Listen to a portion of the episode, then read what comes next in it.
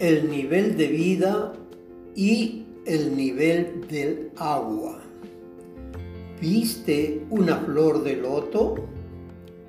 Tiene una cualidad especial.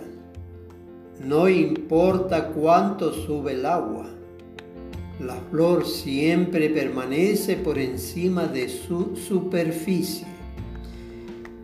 Y la razón de esto es su raíz. Cuando sube el nivel del agua, el tallo también crece. Sostiene la flor sobre la superficie del agua.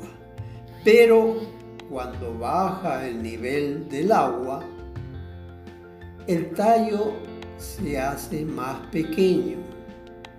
Lo mismo ocurre con las personas. A medida que una persona se desarrolla, su posición en la vida también aumenta.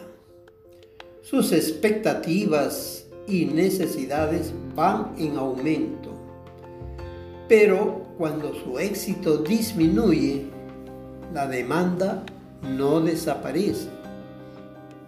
Y luego, así como el loto, a uno le toca vivir alguna disminución en la vida.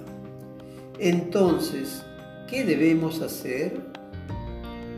¿Qué debemos hacer en tal situación? ¿Deberíamos dejar de elevar nuestro nivel de vida? De ningún modo. Pero además de mejorar tu nivel de vida, disciplínate.